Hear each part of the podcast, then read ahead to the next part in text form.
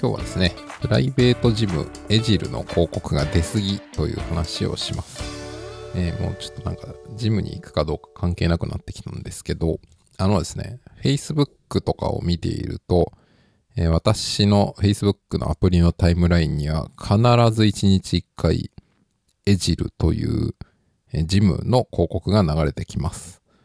で、これがあまりにもちょっと面白かったんで、ちょっと話をしようかなと思ったんですけど、まあ、これは何かというと、パーソナルトレーニングですね。で、パーソナルトレーニングって僕の理解ではこの5年ぐらいですかね、急激に流行った印象があるんですけど、まあ、いわゆる普通のジムというのは、うんと、自分でジムに行って、まあ、時間帯によってはトレーナーの人とかもいるかもしれないけど、まあ、基本は自分でやりましょうとか、まあ、スタジオレッスン参加しましょうみたいなものだと思うんですけど、えプライベートじゃねえや、パーソナルトレーニングっていうのは、もうちょっとその狭いとことかも含めて、まあそのワンオンワンでトレーナーの人がみっちり、えー、指導しますみたいな、一番有名なのはライザップですよね。あの、ライザップというところが、まあその1ヶ月間とか2ヶ月間、うんと、しっかりパーソナルトレーニングしつつ、まあ栄養管理とかもしつつってさせることで、まあ2ヶ月間で劇的に痩せますみたいな。まあこれを結構印象強くやった結果、あのモデルが非常に流行ったというのが僕の理解なんですけど、で、そのライザップのアリューというか、まあそのベースを活かしつついろんなものが出てきてまして、僕の聞いたことのあるやつと、例えば、えー、女性オタク向けの、えー、パーソナルトレーニングとかもあるというのを前、えっ、ー、と、それをやってらっしゃる方がなんかゲストで出たポッドキャストかなんかで聞いて、あ、そんなあるんだって思ったのもあるんですけど、まあ、結構ですね、なんかそのテーマごとに細分化してきてるなというのが多分パーソナルトレーニング界の今なんじゃないかと思うんですけど、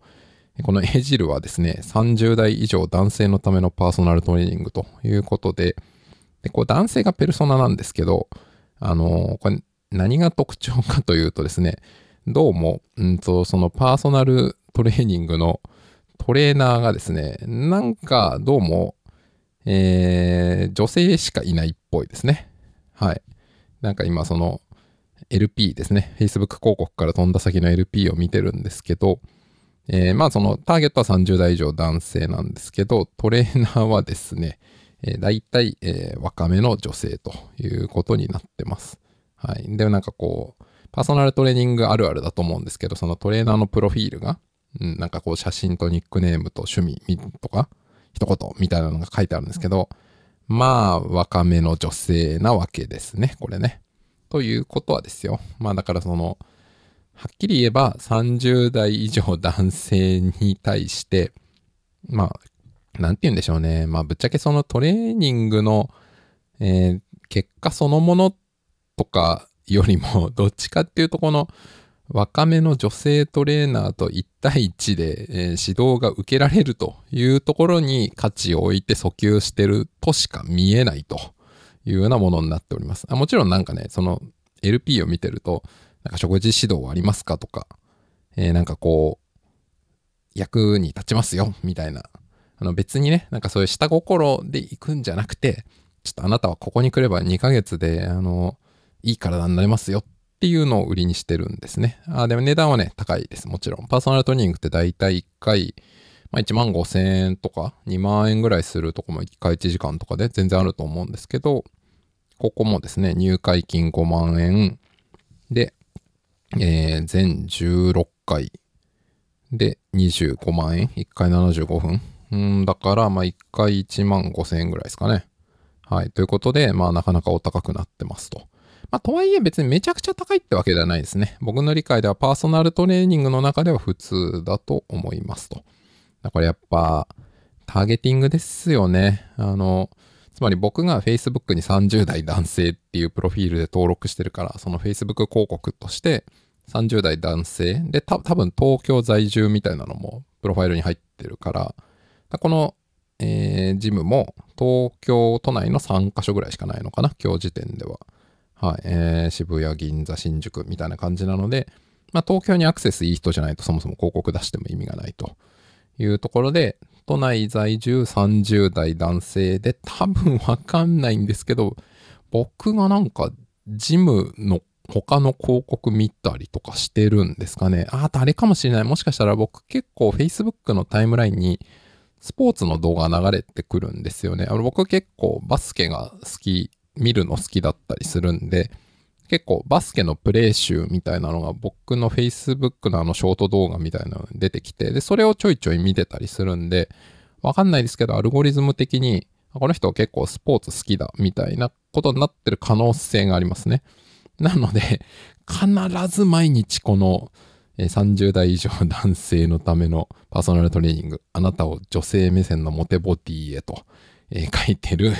え、この広告が再三出てくるということにどうもなってるようです。で、僕は1ミリも行く気ないんですけど、ちょっとあまりにも面白くて、あの、毎度毎度クリックして開いてしまうんですね。で、開くたびに多分、これもアルゴリズムの中で、あ、こいつは今行こうか行く前かずっと迷い続けてるっていう学習が走ってると思うんですよ。その結果、また出るっていう繰り返しでですね、僕はこれあと何回この、えーえー、若い女性トレーナーによる男性のための、えー、下心なんてないですよ、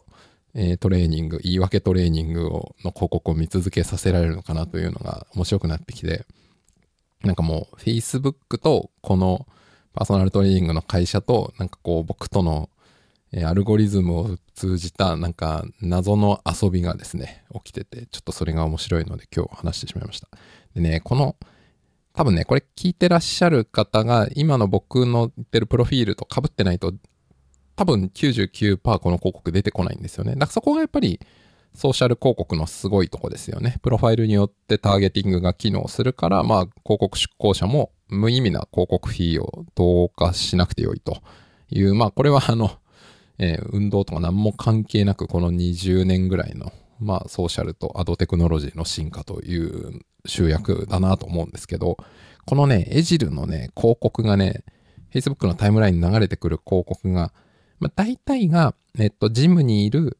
若い女性、まあだからここで言うとトレーナーっていうことなんだろうと思うんですけど、なんかね、僕、この、その女性トレーナーの写真が、なんかもしかしてこれ AI で生成してるんじゃないかってだんだん思うようになってきたんですよね。っていうのも、なんか、まあパターンもそうだし、なんか微妙に、